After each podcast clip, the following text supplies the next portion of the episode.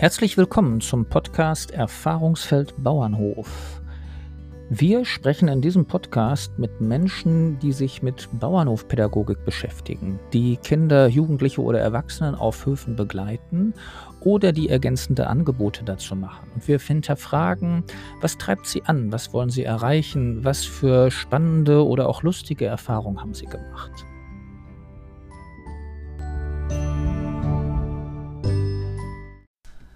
Folge 14. Heute mit Insa Isan vom Butcherwerk.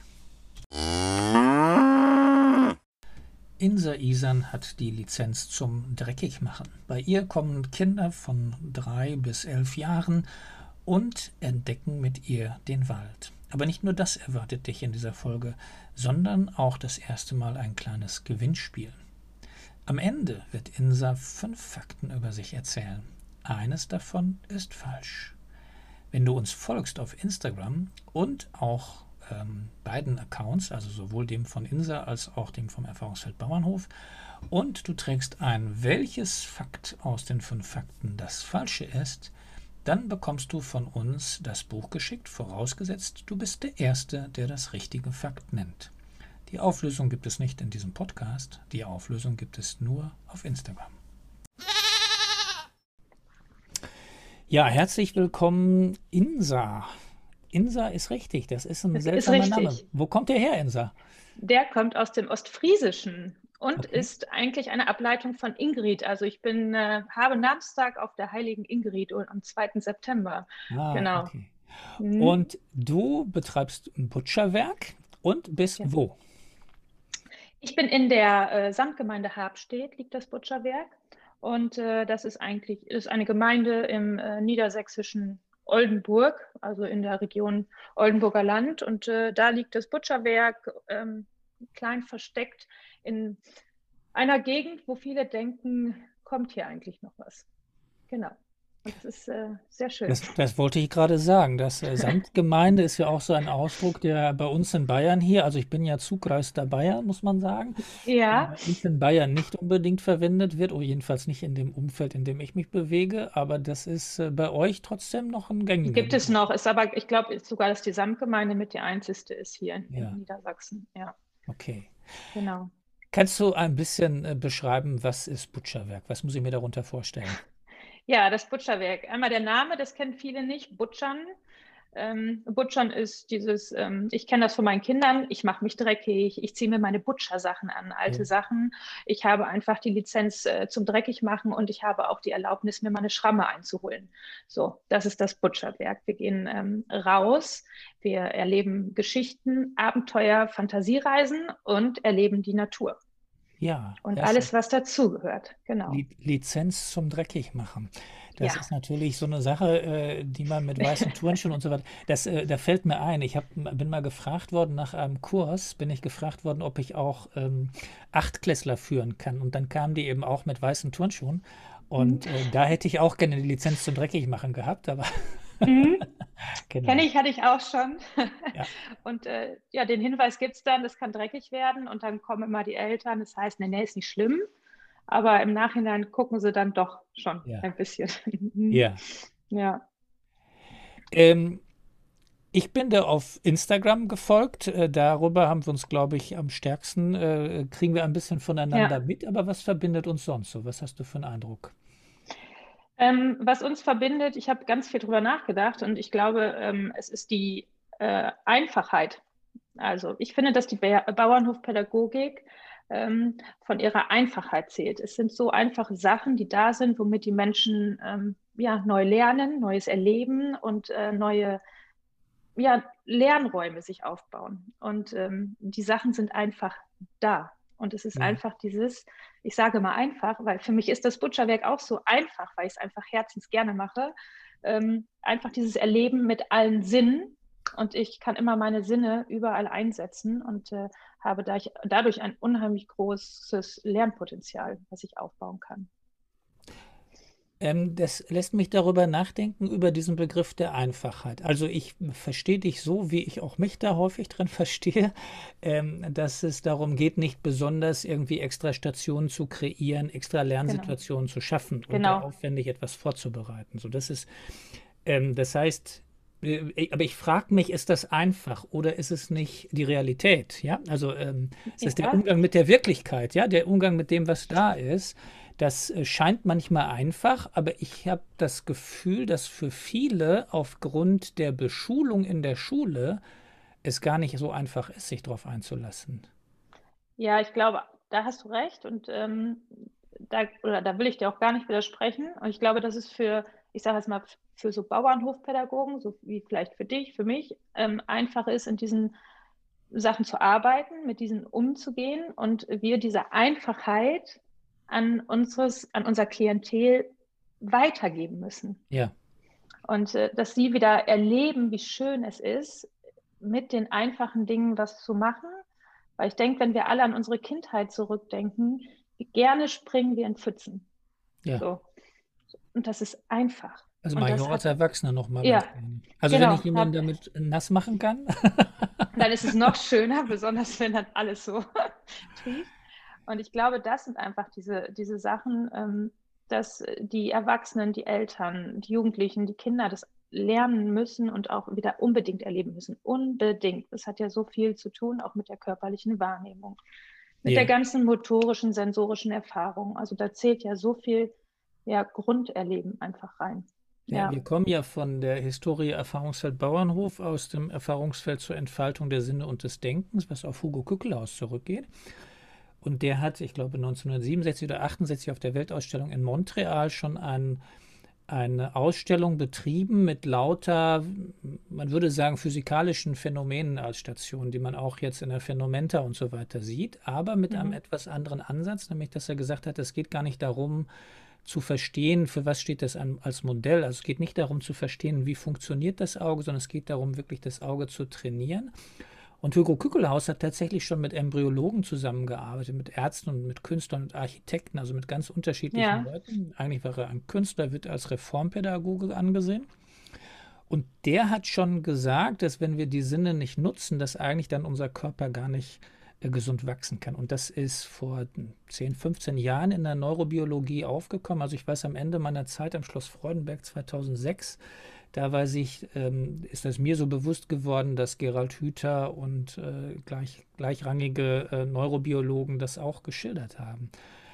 Also, äh, weil du das gerade sagtest, ne, dieses ja, Umgehen mit den Sinnen und das geht uns verloren in der Schule. Da sind wir mit Arbeitsblättern unterwegs, mit Fotos, Bildern, mit Computertechnik auch, aber dieses sich wieder, wieder besinnen und dann bekommt genau. Wort einen ganz anderen Ja. Kontext. Das ist, äh, glaube ich, sicher Und, etwas. und das Schöne ist, glaube ich, auch, ähm, wenn wir da sind, ähm, die Lehrer meinen ja, oder ich habe manchmal das Gefühl, ich habe ja auch drei Kinder, äh, es ist eine verpasste Zeit, die ich nicht in der Schule bin, sondern vielleicht woanders. Und Ja, wenn ich draußen bin, ähm, ich kann ja so viel anderes lernen. Wenn ich meine Stöcker habe, sortiere die Stöcker nach den Größen.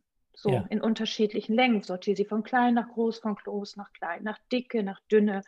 Dann ähm, säg mal einen Stock ab, der, der so groß ist wie du selbst. So, dann habe ich ja, schon, wie groß bist du denn? Ja, 1,20. Ja, guck mal, das sind 1,20 Meter. Also man kann ja so viel weiterentwickeln und einfach, ja, wieder einfach ja, so simpel in, in so verschiedene Fächer reingehen, wie Formen und geometrische Sachen, die man irgendwo findet, die man auch im Wald findet, in der ja. Natur findet, die man immer wieder anwenden kann. Ja, Das finde ich schön, dieses äh, Sortieren der Stöcke. Wir haben so eine ähnliche Übung, die wir machen, dass wir äh, auf dem Weg von A nach B ähm, die Teilnehmer bitten, einfach ein Blatt zu suchen, was sie besonders schön finden. Also nur eins und dann mhm. einen aus der Gruppe auffordern, sortier die mal, ne, leg die mal in eine Sortierung auf dem Weg, aber sag nicht wie. Und dann schauen wir uns das an und dann bitten wir jemand anders und sagen, sortier mal anders. Und erst dann unterhalten wir uns darüber, äh, wie war eigentlich diese Sortierung. Mhm. was können wir erkennen an dem, was wir dann als Wirkung sehen? Und das ist total faszinierend, weil dann oft so Sachen kommen, dass es sagt, ja, aber das ist doch gar nicht nach Größe, weil das Blatt ist doch da viel größer. Und dann kommst du dir, ja, das hat auch nochmal eine andere Farbe. Ja, genau, Oder was auch immer. Dann kommt kleine, ja, plötzlich so, so, und dann merkt man, was man alles eigentlich sehen kann. Ja, Genau, das hat oben eine Welle, das andere hat eine Zacke oder es hat einen Riss oder schon, da hat schon jemand was reingepiekt und also Ja. es ist total spannend. Arbeitest du viel damit, dass du versuchst, ähm, den, deinen Gästen, ich weiß nicht, wie alt sind deine Gäste, die zu dir kommen? Ähm, ich habe ein unterschiedliches Klientel. Ich habe einmal eine Gruppe, die nenne ich Butchalinos. Das Ja, sind Kinder, die sind von zwei bis vier Jahren in Begleitung eines Erwachsenenteils. okay. Da ist mir ganz wichtig, dass die ja, Eltern die Erfahrungen miterleben und das begleiten ein, Mhm. und ähm, auch sehen, was man äh, machen kann mit den Kindern. Okay. Und auch so ein bisschen ja, leicht angeleitet, würde ich sagen. Und äh, der Austausch zwischen den Eltern ist dann auch spannend. Und dann habe ich äh, meine Butcher Kids, so nenne ich sie derzeit auch, im, ja, immer noch so, die sind dann von vier bis, die Ältesten sind elf. Und die Okay. lasse ich bewusst in einer gemischten Gruppe, Mhm. weil die, ähm, die lernen voneinander, miteinander und es stört die Kinder nicht. Das ist ganz spannend. Am Anfang dachte ich, das ist nicht gut, wenn die doch so weit auseinander sind, aber ähm, ich habe unheimlich tolle Lerneffekte und ähm, ich bleibe auch dabei. Das Ja. äh, macht, macht eine Riesenfreude, das zu sehen, wie groß auf klein aufpasst oder mal nachguckt oder an die Hand nimmt und führt und ähm, sie sich gegenseitig Dinge auch erklären. Genau. Ich glaube, Und, das äh, ist, das ist ja eine Entscheidung, die ich, wenn, als wenn ich sowas anbiete, dann muss ich mir darüber bewusst werden. Dem einen ist eben auch dieses Lernen wichtig da drin oder ne, die Möglichkeit zu schaffen.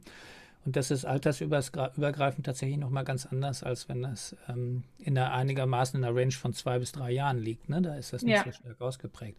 Aber da ist es auch ausgeprägt. Und insofern Mhm. könnte man das da auch beobachten und intensivieren, genau. Na, ähm, ich wollte dich fragen, ähm, wo wir gerade abgebogen sind über den, das äh, Ja. Angebot, was du hast, äh, ob es dir wichtig ist, dass deine Gäste wissen, wie die Pflanzen heißen. Es ist interessant, dass du diese Frage stellst. ähm, über diese Frage habe ich mich nämlich jetzt noch mit jemandem unterhalten. Äh, es ist mir nicht wichtig, das sage ich ganz klar. Ähm, ich gebe es auch mal zu, dass ich vielleicht auch was nicht weiß und das finde ich auch vollkommen in Ordnung, weil äh, wir können auch gemeinsam was erkunden und was äh, erlernen. Ähm, für mich ist es viel, viel wichtiger, dass die Kinder in das Erleben kommen und man muss äh, sagen, dadurch, dass ich viel in den Wald gehe oder in den benachbarten Naturbereich hier vom landwirtschaftlichen Betrieb, die Kinder haben so viel Raum und so viel Platz, da sind einige Kinder schon wirklich mit überfordert. Ja, Die, also die brauchen erstmal wirklich eine Zeit, um anzukommen. Und ähm, dann kommen die irgendwann auch ins Spiel oder in unsere Fantasiereise, in unsere Geschichte. Ähm, ich bin jemand, ich sage immer, ich kann aushalten. Ich kann auch Mhm. aushalten zu beobachten. Und das finde ich wichtig, dass ich so einen Impuls immer gebe. Und ähm, ich möchte auch, dass die Kinder irgendwann sich so verlieren in ihren Geschichten. Und dann weiß ich für mich, jetzt habe ich es richtig gemacht. ja, Der beste Augenblick ist, wenn ich mich hinsetzen kann, sage ich jetzt mal bildlich gesprochen, und ich würde wie so ein Vogel oder ich fliege wie so ein Vogel über die Kinder und könnte sie beobachten. ja. Dann habe ich alles richtig gemacht. Und Also, das sind immer, so versinken in ja, der, in der Natur, in der Umgebung, dass, dass sie beschäftigt sind, dass sie erforschen, ne, dass man quasi wahrnimmt, sie, sie haben da was, genau. was sie hier untersuchen. Ja, weil Also mir geht End, diese Frage auch oft durch den Kopf, ne? Und ich habe das auch, ähm, wir haben ja immer wieder mit falsch gelerntem Wissen zu tun, was mhm, wir als Erwachsene äh, besser wissen. Und das genau, sorgt aber genau schon für dieses Gefälle, dass ich dann nicht mehr auf Augenhöhe bin mit dem, mit dem Gegenüber. Und ich glaube, das macht einen großen Eindruck in dem Moment, wo, das ist so meine Wahrnehmung, wenn Kinder wahrnehmen, dass der andere nicht auf Augenhöhe begegnet, dann, ähm, dann kommen sie viel schneller in die Verweigerungshaltung. Ja, genau. Und ähm, sie ähm, rechnen einem das auch hoch an, so habe ich ein Gefühl jedenfalls, wenn man sagt, du, das weiß ich jetzt ehrlich gesagt nicht, wie dieses Tier heißt, aber ich habe mein Bestimmungsbuch bei und dann fangen wir an und vergleichen ja, das. Oder dann geht ja auch dieses Erfahrungslernen los. Guck dir das Tier an, wie viele Beine hat es, welche ja, Farbe hat es. ja, Und äh, das sind ja die Punkte, wo man die Kinder dann auch wieder kitzeln kann. Und dann bringt man das in die ganzen Geschichten mit rein. Und äh, man selbst hat es plötzlich, merkt es sich nämlich auch für die nächste Zeit, weil man so schön mit den Kindern dran gearbeitet hat. Und man, äh, ja, man, die Kinder freuen sich dann einfach, ne? dass man es mit ihnen auch dann gemeinsam gemacht hat und nicht einfach nur, du, weiß ich jetzt nicht, gucken wir später mal. ja, ja, Ja, und das ist, ähm, ist schon, also dieses natürlich draußen und äh, Lernen eigentlich aus eigener Handlung. Ja. Ja.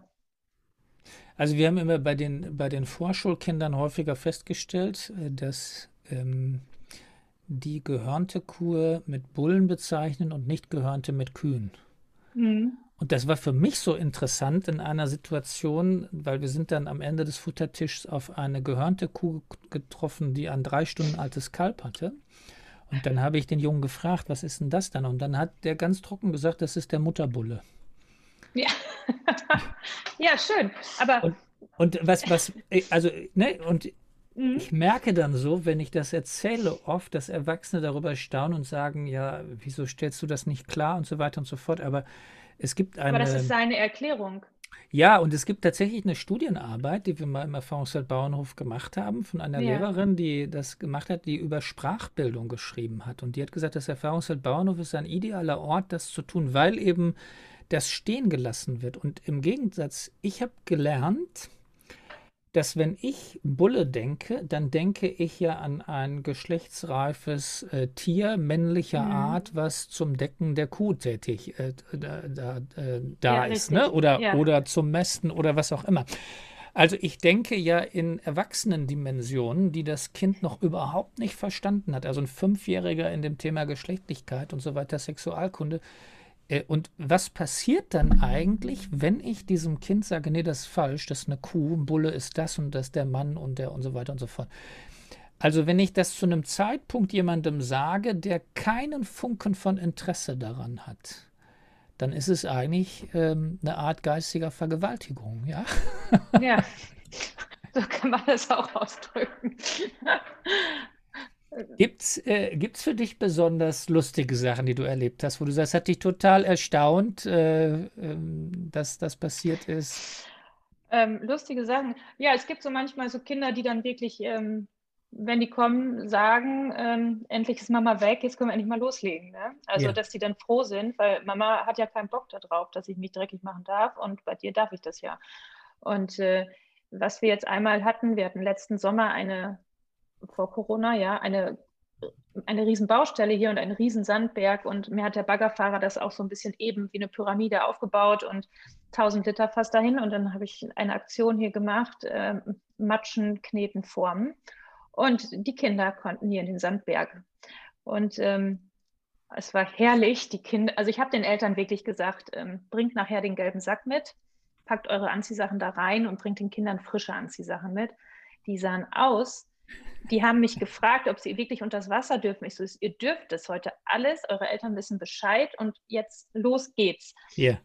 Und die haben sich wirklich drin gewühlt. Ne? Also die, die wie Wildschweine, also wie Schweine, wirklich, das oh, Wahnsinn. Und hinterher waren sie so froh, wer hinter der Schönste war und noch eine dicke Matsch Erde drüber. Ne? Und äh, ja, das sind so die Momente, wo ich denke, schön, das genau so muss es sein. Ne? Wo man so denkt, aber obwohl, wenn ich sage dann ehrlich, wenn ich als Mutter da stehen würde, würde ich auch mal schlucken. Ne? Aber ähm, naja, ich gebe mir die Lizenz dafür und sage, ich darf das.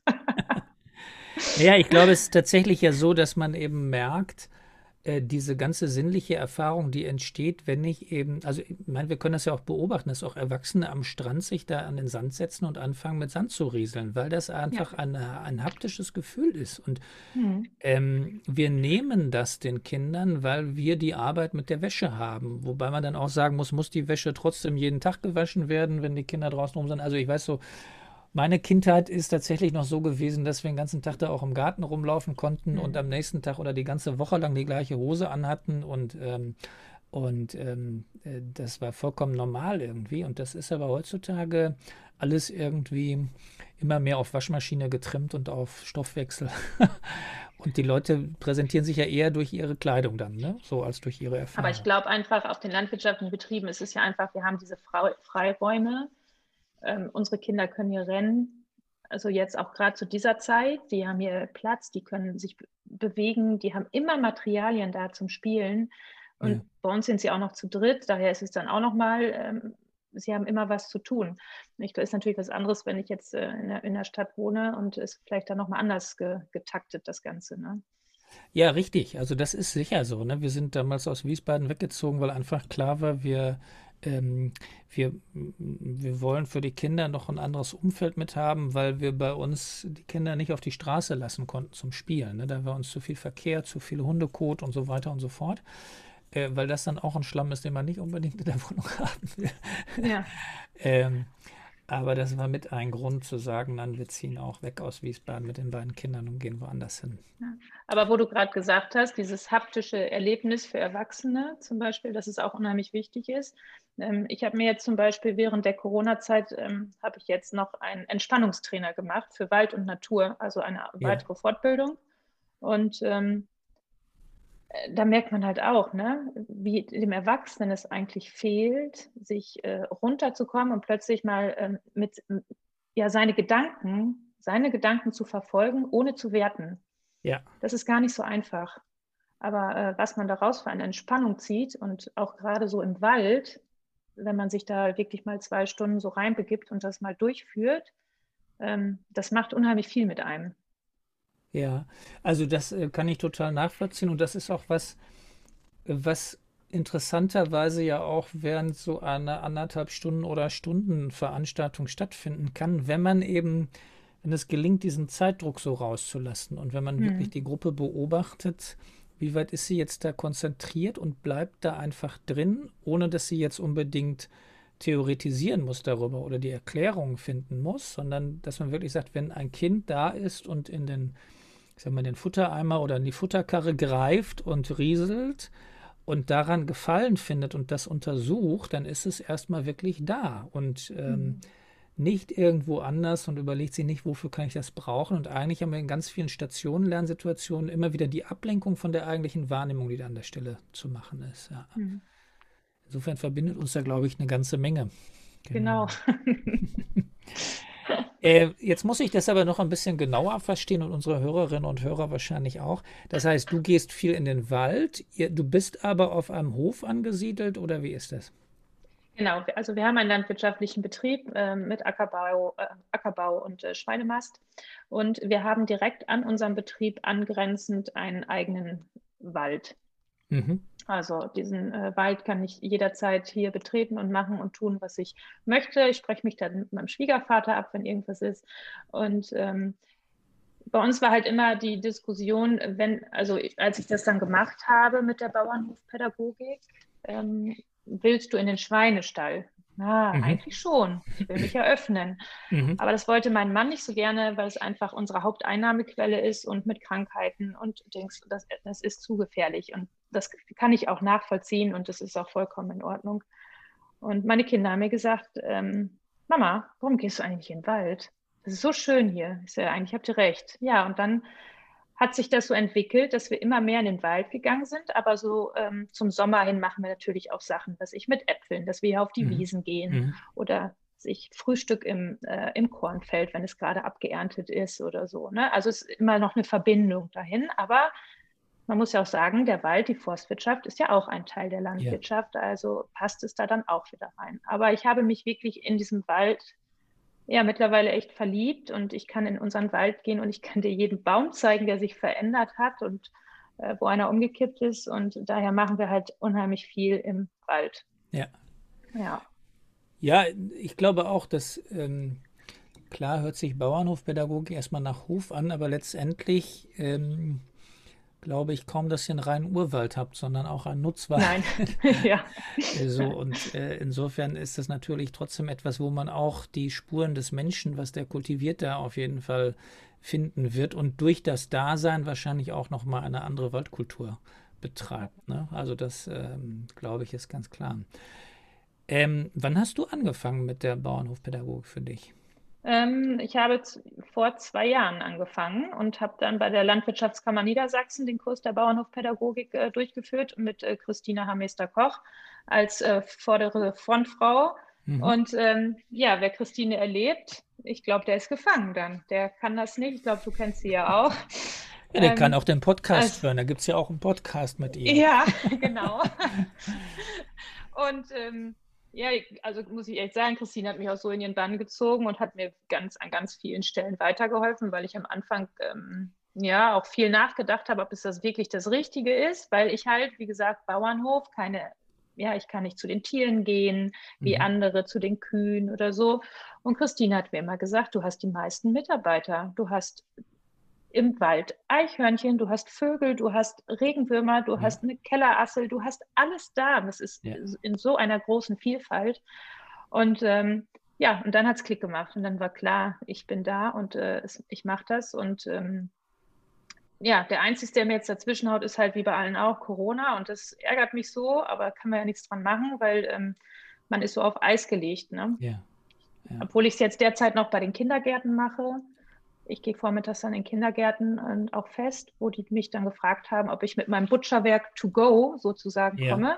Ja. Und äh, ja, das mache ich dann und gehe mit den Kindern da in den nahegelegenen Und das heißt, du packst eine Kiste mit einfach mit Material, was dir gerade so über den Weg läuft, Ja. und dann guckst du mal, was ich- passiert. Genau, und ich packe mir höchstens eine Kiste. Also die darf auch nicht groß sein, damit ich nicht ähm, ja, alles vorgebe. Ne? Ich möchte so Ja. wenig wie möglich Material nehme ich mit und versuche mich wirklich zu beschränken. Und ähm, dann geht's los. Also jetzt am letzte Woche hatten wir das Thema Vögel, weil die jetzt Ja. ja, immer mehr piepen. Und dann geht das erst los, zum Beispiel mit, mal mit einer, Kle- also gehen wir erstmal baden im Laub. Bei gutem Wetter können wir uns Okay. ja endlich mal ins Laub schmeißen. Und dann gibt es eine kleine Geschichte. Und dann stehen sie am Baum. Und dann frage ich dann auch schon, und wer ist an eurem Baum heute schon gewesen? Was erzählt euch der Baum?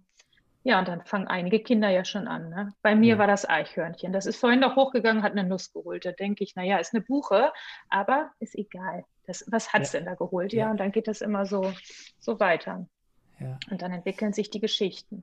Das heißt, äh, äh, das Angebot ist tatsächlich was, dass du eine Kiste packst mit ein paar Materialien, sodass du was hast, woran du das Mhm. Thema aufhängen kannst. Und äh, Genau. der Kindergarten stellt das Thema oder stellst du das? Wie Das stelle ich. Die du? geben, mir den, die geben mir den Freiraum. Mhm. Ja. Gut, Und ich gehe ne, halt durch da- die Jahreszeiten. Das ist mir ganz wichtig. Ja.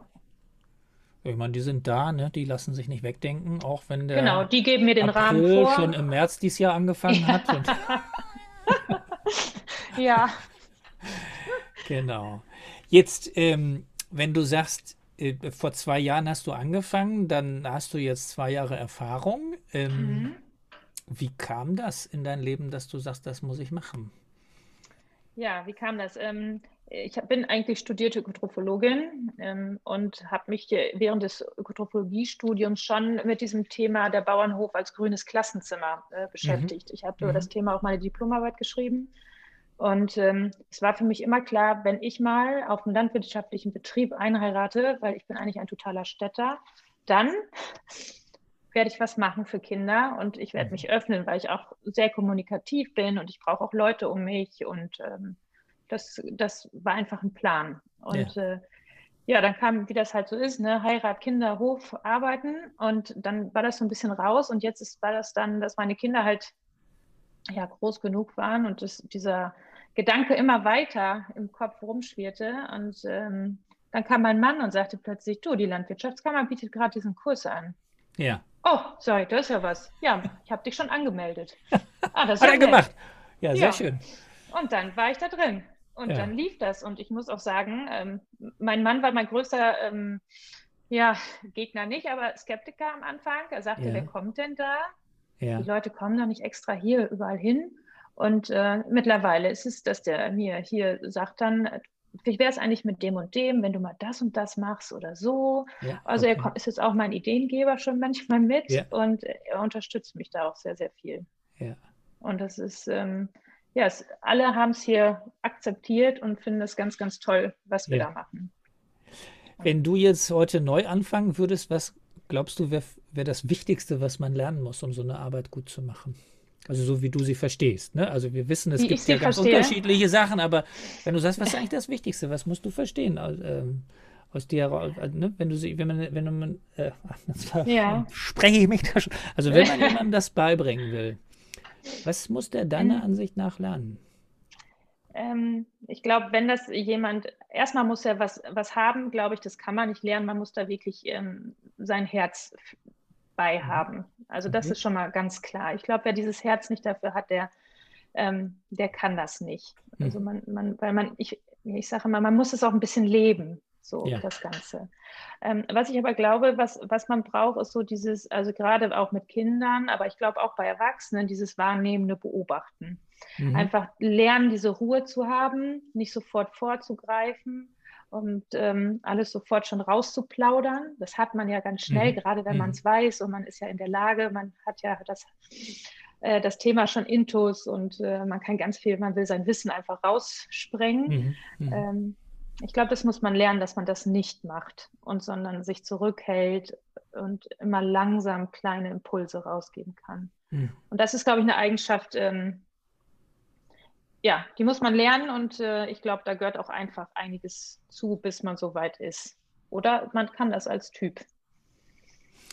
Ja, also ich, also ich musste es lernen. Ja, also ich äh, kriege das mit, weil wir haben natürlich in unseren Kursen geht es ganz oft darum, ne? wenn wir die in hm. Präsenzkursen machen, also wir haben sie inzwischen ja auch als Online-Kurs angeboten, und wenn wir sie in Präsenzkursen machen, dann ist es tatsächlich so die Herausforderung, dass wenn wir es bei dir auf dem Hof machen würden, dass du ja dann sofort nur der Tatsache geschuldet, dass andere da sind und die irgendwas beschreiben, wo du genau weißt, das ist nicht so, dass man dann mhm. sofort anfängt und äh, sich rechtfertigt oder da rein beschreibt im Grunde genommen. Also es geht uns Wachs Erwachsenen ja auch so, dass wir dann unter Umständen gar nicht ins selber entdecken kommen, wenn jemand anders sofort eine Erklärung liefert. Und das mhm. finde ich ist, glaube ich, so eine ganz wichtige Sache. Und das andere, was du eben sagst, dieses urteilsfrei wahrnehmen, das hört sich so einfach an und gleichzeitig geht es mir aber so, dass mein eigenes Urteil, wenn ich das habe, ne, also wenn ich weiß, nein, das ist jetzt nicht eine Sämaschine, sondern das ist eine Erntemaschine als Beispiel, mhm. äh, dass ich die Neugierde umdrehen muss und nicht sagen muss, ich sage dir mal, was richtig ist, sondern sagen muss, wie findet der andere eigentlich wirklich heraus, was das ist? Und wo guckt er eigentlich hin, dass der glaubt, dass das eine Sämaschine ist und keine Erntemaschine? Genau. Oder wie auch immer. Ja. Ne? Also ich muss quasi mich wirklich für dessen Blickwinkel interessieren. Dann ist das leichter, dieses vorurteilsfreie Hinschauen ne? und dahin zu spüren, genau. welche Urteile hat er, dann ist das, glaube ich, leichter. Aber tatsächlich erleben wir das auch, dass das eine extreme Herausforderung ist. Ja, ja es ist auch schwer. Das ähm, immer wieder. Man muss sich immer wieder zurückziehen. Ja. So aus diesem, aus dem Ganzen. Und immer wieder mal auch zwischendurch mal wieder selbst reflektieren. Ne? War das richtig, was ich hier jetzt gerade mache? Ja. Und ähm, gerade wenn man es immer wieder macht, man kommt dann ja auch in so einen Trott rein. Ne? Das ist. Ähm ja, und, und gleichzeitig finde ich aber, und das macht es dann immer wieder neu, weil du sagst, man kommt in so einen Trott rein.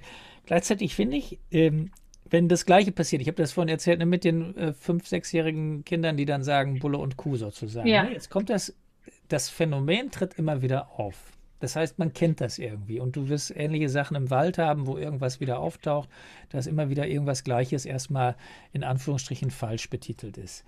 Und trotzdem ist es so interessant, weil diese einzelnen Menschen, die das dann aussprechen, ihren ganz individuellen Zugang haben. Und ich sage immer, bei uns äh, sage ich immer, dein Erfahrungsfeld ist nicht der Bauernhof oder der Wald oder was auch immer, sondern dein Erfahrungsfeld ist schlicht und ergreifend nur die Gruppe und das Interesse der Gruppe. Und wenn man das schafft, dann ist ja jede Gruppe anders, das weiß, das weiß man auch sofort. Mhm. Und dann ist auch jede Gruppe interessant, auch wenn ich scheinbar genau das Gleiche mache. Also das ist mir noch nie passiert, dass genau das Gleiche passiert ist. Ähm, aber es ist tatsächlich so, dass einfach die Zugänge dann total unterschiedlich sind mit jeder Gruppe. Und wenn ich dann noch die Gruppendynamik anregen kann, dass ich da Provokationen oder auch äh, Rücknahme ne? und mal nur Schweigen ja. und so weiter. Also ich habe ja, es gibt ja eine riesen Bandbreite, was man in der Gruppendynamik machen kann. Wenn ich das steuern kann, dann ist eigentlich nie das langweilig. Also ich find, bin da immer noch begeistert von auf den unterschiedlichsten Betrieben was zu machen und diese Betriebe so zu entdecken, wie das die Gruppe will. Ne? Genau. Ja, diese Gruppendynamik ist ja eh immer spannend. Also ich finde es auch schon bei Kindern so spannend, wie schnell die sich in so eine Dynamik reinbegeben. Ja. Und ähm, ich hatte auch mal Kinder, die, also da war eine Gruppe, da kannten sich, glaube ich, nur zwei Kinder. Und die, meine Gruppen sind meist so um die zehn oder zwölf Kinder groß oder mhm. stark. Mhm. Und ähm, zwei Kinder kannten sich und der Rest nicht. Ja. Und also da sind hinter die dicksten Freundschaften. Die Eltern mussten ja. hinter Telefonnummern austauschen, wo ich dachte, das ist Wahnsinn, ne? dass die sich ja. so schnell aufeinander zubegeben und äh, ja, die, die wussten sofort, wie sie sich gegenseitig einzuschätzen hatten. Das sind immer so schöne Momente, wo ich denke, guck mal, das ist toll, ne? wenn Kinder schon so ein Urteilsvermögen haben. Hast du mal mit Erwachsenen äh, oder bietest du für Erwachsene was an, dass sie dein Butcherwerk kennen können? Kennenlernen? Äh, das will ich jetzt nach Corona machen. Okay. Das ist jetzt der nächste Plan. Dann ähm, will ich diese, ähm, also wie gesagt, diesen Entspannungstrainer habe ich gemacht und ich möchte gerne sowas machen, äh, wie, ähm, ich bin jetzt am überlegen oder da arbeite ich jetzt gerade dran, ähm, auch so ähm, Entspannung im Stoppelfeld oder mal im Maisfeld mit mhm. reingehen. Also so mhm. dieses äh, mal wieder erleben äh, oder ähm, halt den Wald an sich auch nutzen. Und äh, da will ich jetzt noch mal ran. Das ist jetzt so das nächste. Ja, ich frage das deswegen nach, weil ich habe da auch die Beobachtung, dass, ich weiß, kann mich noch an Italienurlaub erinnern, in der, in der Cinque Terre, wo unser Sohn, äh, glaube ich, dreijährig war ja. und vollkommen vorbehaltslos mit italienischen Kindern, obwohl die sich nicht unterhalten konnten, sprachlich, einfach da in Austausch gegangen ist und die da wirklich zwei Stunden da am Strand, am Kiesstrand gespielt haben. Ähm, und es hatte bei mir so diesen Eindruck dieser Vorbehaltslosigkeit und dieser Offenheit und dieses einfach sich in dem Jetzt drauf einlassen. Ich habe aber auch die Erfahrung, dass das mit Erwachsenen auch passiert. Also, mhm. und gerade auch jetzt in Corona interessanterweise im Digitalen auch sehr intensiv. Ähm, dass ich da Beziehungen aufgebaut habe zu Menschen, die ich eigentlich nur übers Internet kenne, wo man sagt, äh, ja, ist das nicht gefährlich? Ja, wer weiß, was der dir vorgaukelt. Ja.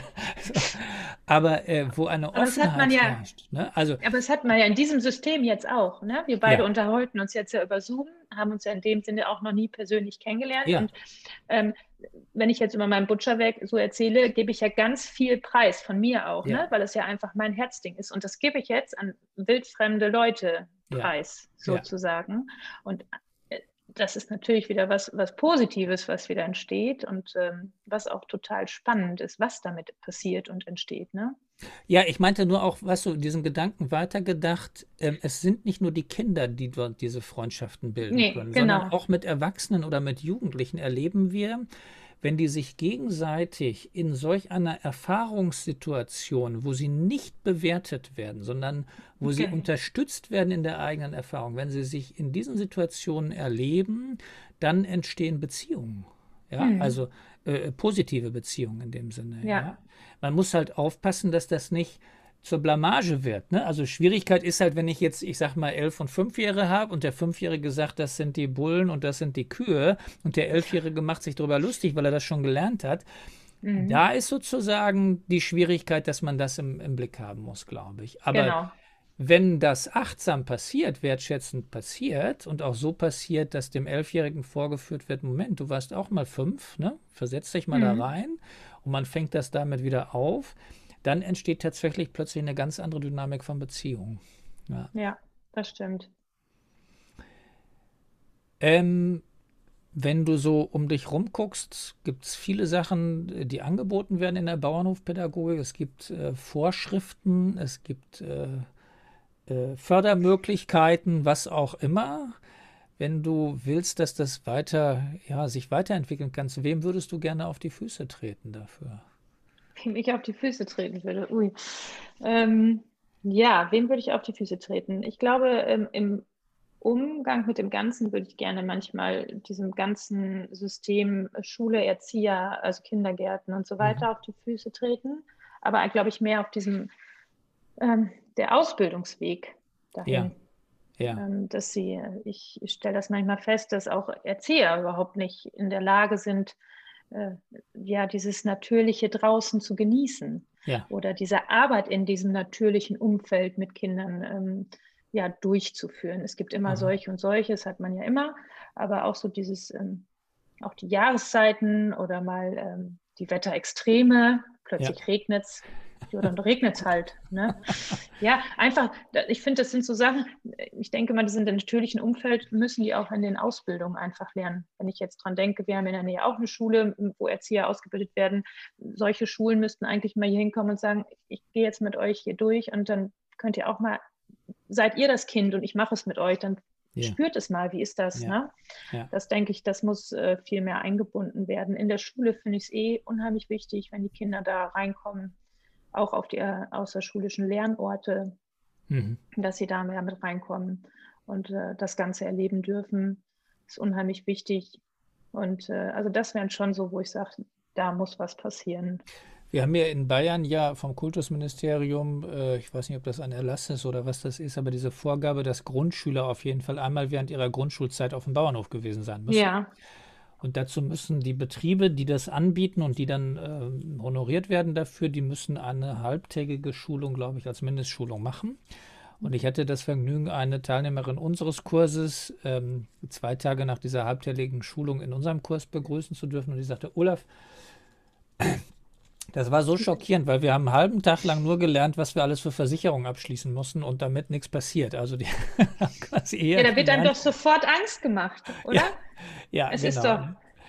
Und ich denke, das ist, äh, das ist, wenn du sagst, ne, ich glaube an dem, an dem Bildungssystem, äh, wie die, das Lehrpersonal gebildet wird, Erzieherinnen und, also ich glaube, bei den Erzieherinnen ist es sogar noch äh, besser als bei den Lehrerinnen, aber bei den ja. Lehrern und Lehrerinnen, glaube ich, ist es tatsächlich so, ähm, dass da ganz viel verloren gegangen ist äh, zugunsten von mehr Wissen, was irgendwie vermittelt werden muss. Und da äh, glaube ich auch, das ist ein großes Manko.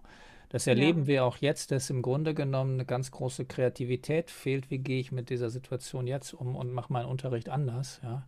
Ich hatte letzte Woche ein Gespräch mit einer äh, befreundeten Kollegin, die ich auch nur übers Internet kenne, die ähm, ich glaube, Fünfklässlerin und Achtklässlerin als Mädchen, zwei Mädchen in der Schule hat.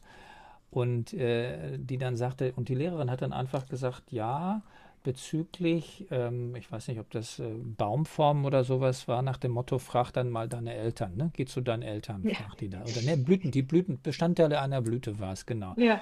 Und das Interessante war, dass sie sagte, ich verstehe gar nicht, warum die Lehrerin nicht auf die Idee kommt, den Kindern einfach zu sagen, geht doch heute bitte raus, macht einen Spaziergang im Park und schaut euch verschiedene Blüten an. Ne? Ja. Statt zu sagen, frag deine Eltern, was die Bestandteile einer Blüte sind. Also ich glaube, es ist eben tatsächlich so, äh, ähm, äh, so schwierig, dass wir verstehen, dieses Anbinden an diese Urqualitäten der Erfahrung, die es im Wald gibt. Das ist, das ist, funktioniert anders als theoretisch. Ne? Ja, genau. Das ist wirklich so. genau. Ah, ja. Wenn du so denkst, also du hast Christine Hamester-Koch genannt, die du kennengelernt hast, du hast andere Kursteilnehmer gehabt in deinem, mhm. in deinem Kurs. Gibt es jemanden, wo du sagst, würde ich besonders empfehlen, der eine tolle Bauernhofpädagogikarbeit macht? Wo ähm, du dir ähm. von was abschaust, wo du sagst, lohnt Ich habe jetzt so, ja, gucken tut man ja ganz viel, Instagram und so weiter, das sind ja die neuen, oder die ganzen neuen Medien, da findet man ja immer ganz viele Ideen auch und guckt, was die anderen machen. Ähm, ich habe einen, ähm, Account, den ich mir ganz gerne zwischendurch immer wieder angucke, weil ich finde, der sieht so, ja, die strahlt so eine Authentik aus. Ich weiß mhm. gar nicht, wie ich das beschreiben soll und das gefällt mir ganz gut. Das ist der Westerhof Overath. Mhm. Und das ist ein äh, Land, also Milchviehbetrieb, die sind auch familiär geführt. Genau, und das ist ähm, die Sonja Wester, heißt die, glaube ich. Und, Hatte ich äh, heute Morgen ist... im Kurs. Echt? Ja, ja, super, das ist ja witzig. Und das ist so, wo ich dachte, ja, irgendwie, den gucke ich mir gerne an und ähm, gucke immer wieder, weil ich finde diese, ja. ja. wie gesagt, diese Authentität finde ich unheimlich gut. Und ähm, da fühlt man sich immer sofort so ein bisschen verbunden und denkt, jo, das, ja. ne, das ist nicht nur, ja, manch, bei manchen sieht es auch einfach schön aus. Und dann können die das alle so gut mit den Fotos machen. Und so. Ja, das ist natürlich die Gefahr, ne, dass wir bei mhm. Instagram äh, äh, das visuelle Bild natürlich stark unterstützen. Und das war mit so ein, eine Grundidee, diese, diese, Gründung dieses Vereins Erfahrungsfeld Bauernhof, weil wir gesagt haben, eigentlich gibt es Idylle und Katastrophe im, im Bild ja. ne, der Gesellschaft sozusagen. Und die Vielfalt ist viel größer und wir entdecken auch, dass ganz oft die Ecken, wo es eben scheinbar ungeordnet ist, also hinterm Stall, wo sozusagen alte Gerätschaften liegen oder wo man ähm, äh, was weiß nicht, alte Bauteile von irgendwelchen Geräten noch stapelt oder den mhm. alten Käsekessel oder was auch immer, die erzählen ja eigentlich erstmal wirklich die ganzen Geschichten von die. dem Hof. Mhm. Ne? So. Und wir erleben aber ganz oft, wenn wir mit den Bauern da hingehen auf der Führung, dass er so, ah, da merkt man schon, wie er so Abstand nimmt und dann entsteht aber, und das finde ich ist, ist ein ganz spannendes Phänomen, wenn du dann wirklich hingehst und die Gäste das beschreiben lässt und entdecken lässt, dann entsteht nicht, ah, das ist Müll, sondern dann entsteht, boah, was war hier schon alles? Also, ne, wenn, mhm. wenn man das nicht weiß und anfängt, sich diesen alten Gerätschaften und, und äh, möglichen Bauteilen von irgendwas zu nähern und wirklich aus der Wahrnehmung heraus versucht, den Zusammenhang zum Hof hinzubekommen. Also man sieht natürlich, dass es da irgendwie abgelagert ist, aber wenn es um die Funktion geht und um das Wahrnehmen der Sache, dann entsteht plötzlich diese Beziehung und wir haben das in der Regel nie, dass diese Rumpelkammern in Anführungsstrichen oder ne, äh, Ablageorte, dass die negativ sind. Also das habe ich an keiner Stelle erlebt. Das sind die schönsten. Es, ja, genau, weil ja. es so viel, so viel Geschichte erzählt. Ne? So, das ist, ja. Ja, das ist wirklich. Das ist immer. Mh. Und man kann da auch so viele Sachen finden, womit man bauen kann und was so abgelegt worden yeah. ist. Und äh, ja, und die Kinder und auch, ach, jeder kann da unheimlich viel mit anfangen. Man selbst, also ich erwische mich sogar mittlerweile, dass ich in unsere Rumpelecke gehe und erstmal gucke, was ist da noch, was kann ich denn noch so gebrauchen. Mhm. Ja, tatsächlich, das ja. ist so. Ich glaube, es ist ein mhm. gutes Upcycling, ist eine gute Idee da an der Stelle. Ja, genau. Ja. ähm, gibt es äh, ein besonderes Buch oder Film oder sowas, wo du sagst, kann kannst du empfehlen, würdest du sagen, ist eine tolle Sache? Ähm, na, Bücher finde ich immer schwer. Ich habe ähm, hab viele Bücher, wo, oder die ich mir auch durchlese, aber bei mir sind besonders hoch im Kurs Kinderbücher. Ja. Weil ich, ähm, was weiß ich, alles Mögliche an Kinderbüchern halt bei mir hier einbaue. Und äh, ich mit zum Beispiel, ich, wer hat mir auf den Kopf gemacht? Ja. Das ist ja mit dem Maulwurf dann auch mit diesem Thema über den Hof gehe, durch den Wald und wir suchen dann die ja, die Kacke, die Losung, wir suchen einfach ja. und überlegen, von wem es ist. Ja. Und äh, erleben dann diese Geschichten oder was ich, Pippi Langstrumpf oder Stockmann, das Buch gibt es auch, können wir super im Wald nachvollziehen und auch im Wald dann hinter den eigenen Stockmann bauen. Und ja. das ist für mich einfach Gold wert, also diese Kinderbücher. Und Kinder greifen nochmal anders zu den Kinderbüchern. Also die kann ich dann noch schneller fassen, weil sie sofort jemanden haben, mit dem sie sich identifizieren können. Ja. Und ich habe grundsätzlich von den Kinderbüchern meistens auch irgendwie eine Figur. Also, also auch sei es ein Kuscheltier, ein Vogel oder und dann sehen die sehr original auch aus, mhm. die auch immer mitgehen, weil ja. Kinder ja einfach unheimlich gerne auch greifen ja. und alles anfassen. Und Kinder, die nicht mutig sind, ähm, die habe ich bis jetzt auch immer ganz schnell raus. Die dürfen den dann auch erstmal tragen bis es ja. dann geht. Ne? Ja. Und dann ist es schon, es sind immer so kleine Hilfsmittel. Also Kinderbücher sind unheimlich gut. Und ich habe ein Buch, das heißt dieses wahrnehmende Beobachten. Ja. Das finde ich ganz gut. Wer das jetzt geschrieben hat, weiß ich nicht, aber es ist vom Verlag Das Netz. Und da geht es auch nochmal so um dieses, ähm, wie wichtig es ist, zu beobachten, Kindern Impulse zu geben, nicht reinzureden ja. und äh, darauf zu achten. Ja. Ja. Äh, sagt dir von dem Loris Malaguzzi die 100 Sprachen der Kinder was? Nee, das sagt mir nichts. Äh, Loris Malaguzzi ist der Begründer der Reggio-Pädagogik in Italien. In der Reggio Emilia gab es nach dem Krieg die Aufforderung an ihn als jungen Lehrer, dass er doch Kindergärten äh, entwickeln ja. sollte. Und der hat, äh, die haben quasi in der Regiopädagogik so als Grundprinzip, so wie ich es verstanden habe, dass die Erzieherinnen tatsächlich Beobachtende der Lernprozesse sind. Und die geben auch Impulse und dokumentieren wahnsinnig viel mit Fotos und schreiben Dialoge mit. Und da gibt es Bücher, ähm, da gibt es ein ganz schönes ähm, das heißt Zärtlichkeit und da ist einfach nur der ja. Dialog von Kindergartenkindern beschrieben, wie die sich über Zärtlichkeit austauschen und wie viel Weisheit da drin ist. Und dann gibt es eins, das heißt ähm, ein Vergnügungspark für die Vögel. Gibt es, glaube ich, auch eine Filmdokumentation drüber, wo die Kinder zum Beginn des Kindergartensjahres darüber nachdenken, was machen eigentlich, was machen die Kinder in ihrer Freizeit und dann kommen sie irgendwie auf Kirmes und Vergnügungspark und dann wird das, wird das per Zufall matcht sich das mit den Vögeln und dann fragen sie, was machen die Vögel eigentlich in der Freizeit? Und dann entsteht so diese Idee, wir bauen einen Freizeitpark für die Vögel. Und dann gibt es eben, und das finde ich auch eine sehr spannende Idee, in dieser Region sogenannte Remidas. Gibt es auch in Hamburg eine, also es gibt auch in Deutschland ähm, Kindergärtennetzwerke, die sowas eingerichtet haben. Das sind eigentlich Recyclinghöfe für wiederverwendbare Materialien, wo äh, Unternehmen, Industrie sozusagen sortiert Materialien hinbringen. Da können aber auch Privatleute, was waren die Kronkorken oder die äh, generellen Korken ja. oder irgendwas, ne, also Materialien, was in Fülle da ist, einfach hinbringen. Und Künstler und Kindergärten sozusagen, die haben das Recht, sich dort mit Material einzudecken, ja. um daraus was zu bauen. Ne? Und jetzt fällt halt die Remida weg, aber der Wald hat auch total viel oder der Hof hat auch mhm. total viel. Das ist halt vielleicht nicht ganz so leicht zu finden. Aber das fand ich sehr spannend an diesem Ansatz. Und, ähm, Stimmt, das habe ich auch schon. Auch dann, äh, wie deutlich sozusagen Kinder äh, dann werden und wie konstruktiv und wirklich weitreichend die ihre, ihre Entwicklungsprozesse da machen. Das ist mhm. extrem faszinierend, genau. Ähm, als Impuls, um selber auszuprobieren, habe ich gerade so zwischen den Zeilen eine Sache gehört, äh, die ich weiterdenken wollte, weil du so sagtest, mit den Kinderbüchern können sich die Kinder schnell identifizieren. Ja. Also ich hatte sofort den Impuls, dass ich gesagt habe, wenn ich noch kleine Kinder hätte, dann würde ich tatsächlich einfach sagen, okay, ich kaufe mir so ein paar Bilderbücher oder leih mir die und gucke die mal an und dann nehme ich die mit in den Wald und gucke mal, ob es stimmt. Ne? So in Anführungsstrichen, mhm. ja. Oder ob ich das finden kann, ob ich diese Geschichte da finden kann, ja.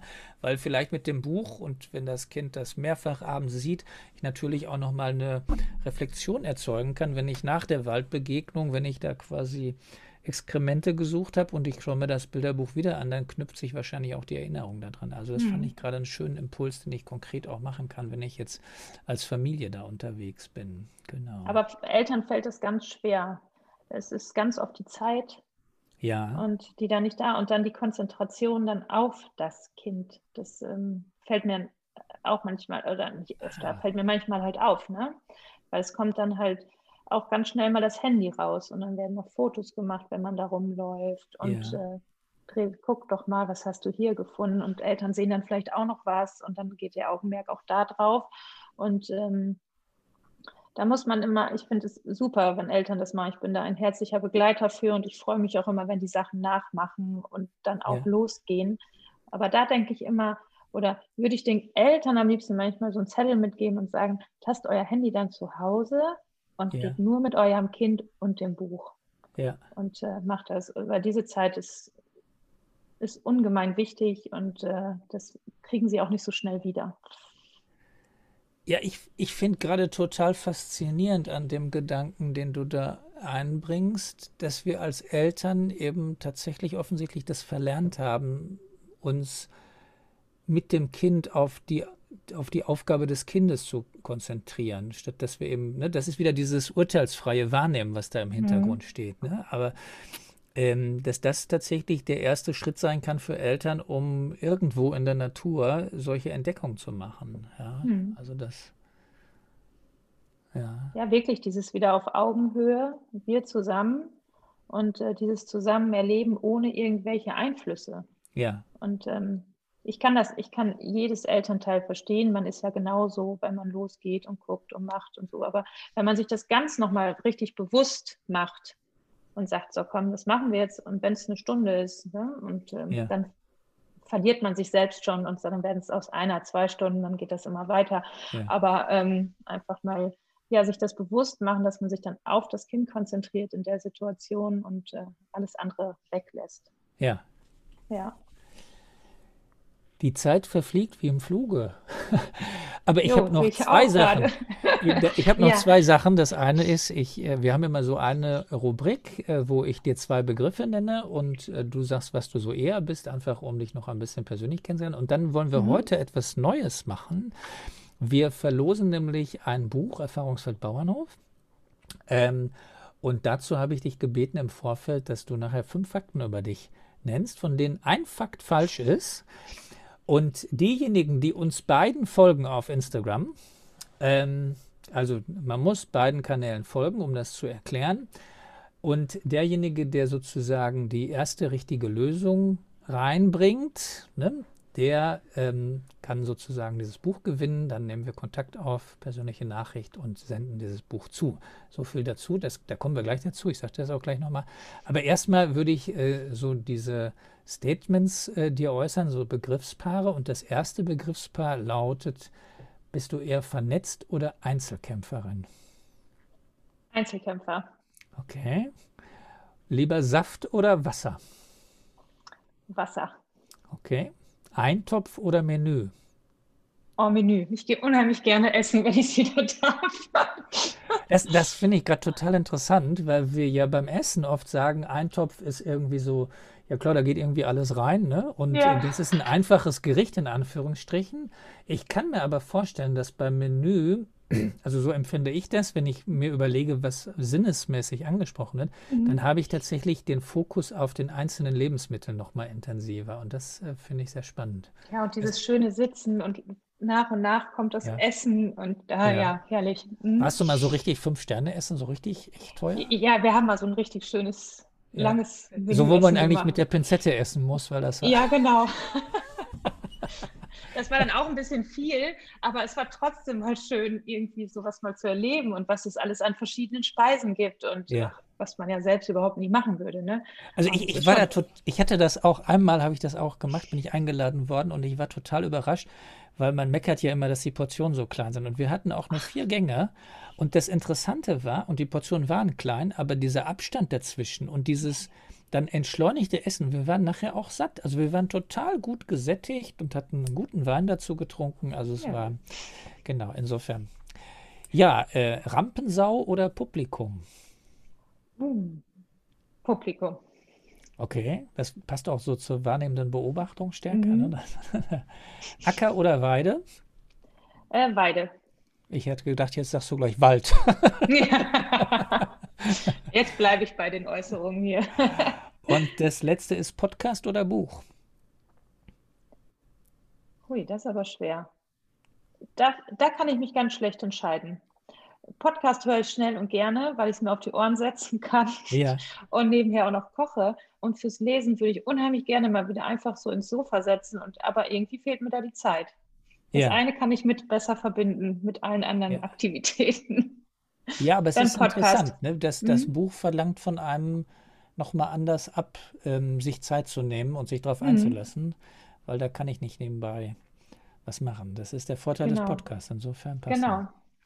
Ja, jetzt kommen wir zu deinen fünf Fakten. Ähm, und wie gesagt, ich wiederhole das nochmal an die Leser, ich schreibe das auch in die Show Notes. Wir schreiben auch in die Show Notes den Link zu deinem Instagram-Account mhm. und äh, sonstige Links, die es braucht. Ähm, und äh, ja, äh, erzähl mal fünf Fakten aus deinem Leben. Eine davon ist falsch und ich bin gespannt, was dann nachher die Auflösung ist. Wir verraten sie nicht in dieser Folge. Wir verraten sie auch nicht in der nächsten Folge, sondern es wird nur online sozusagen durch die Kommentare verraten. Insofern folgt uns auf Instagram und äh, diejenigen, die mitmachen und dann das raten, derjenige, der das, als erstes die richtige Antwort gegeben hat, der bekommt das Buch und dort verraten wir dann auch, was die richtige Antwort war. Insa, deine fünf ja. Fakten.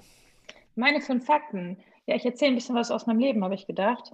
Und ähm, ja, ich bin in Lüdinghausen, das ist in Westfalen geboren und äh, geboren worden und auch groß geworden. Ähm, ich habe ländliche Hauswirtschaft studiert auf einem landwirtschaftlichen Betrieb und äh, habe hinterher drei Jahre in Berlin gewohnt. Und in Berlin habe ich äh, besonders an den Wochenenden, weil ich äh, da ja alleine war und sonst eigentlich mehr das Landleben kenne, an einem botanischen Garten gearbeitet, habe dort in so einer Schmetterlingsfarm mitgewirkt das Schöne war, ich durfte da mit beaufsichtigen und diese einzelnen Schmetterlinge auch ähm, ja, mit angucken, schauen, ob die gesund sind oder nicht. Also da gibt es ganz verschiedene Aspekte. Das war mhm. total spannend und äh, habe dann hinterher, danach bin ich nach Osnabrück gezogen, habe dort studiert und habe in Osnabrück dann auch meinen Mann kennengelernt und bin dann auf einen landwirtschaftlichen Betrieb gezogen. Genau. Okay, und wenn ich jetzt nochmal sammle, fünf Fakten, heißt das dein Geburtsort? Genau. Ähm, deine Aus Ausbildung, Meine Ausbildung. Hauswirtschaft, Berlin, Schmetterlingspflege. Genau. Ähm, studiert in Osnabrück. Studiert in Osnabrück und dann Mann und kennengelernt. Gelernt, genau. Okay, gut. Damit haben wir fünf Fakten über dich.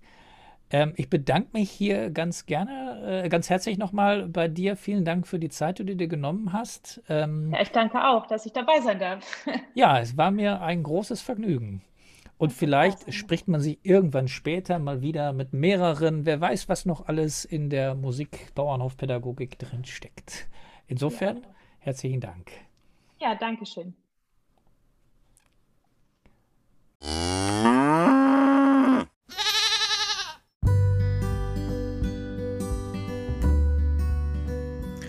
Ja, das war's mit dieser Folge. Ich hoffe, es hat euch gefallen, hat dir gefallen. Wenn du mehr wissen willst über das Erfahrungsfeld Bauernhof, dann vergiss nicht auf die Website www.erfahrungsfeld-bauernhof.org zu gehen. Dort findest du auch bei den Angeboten, ähm, bei den Veranstaltungen, Online-Kurse und Live-Veranstaltungen, bei denen du uns persönlich kennenlernen kannst. Du kannst uns auch gerne sonst buchen für Veranstaltungen. Melde dich einfach unter podcast.erfahrungsfeld-bauernhof.org und schreib uns dein Anliegen. Dann melden wir uns auch zurück.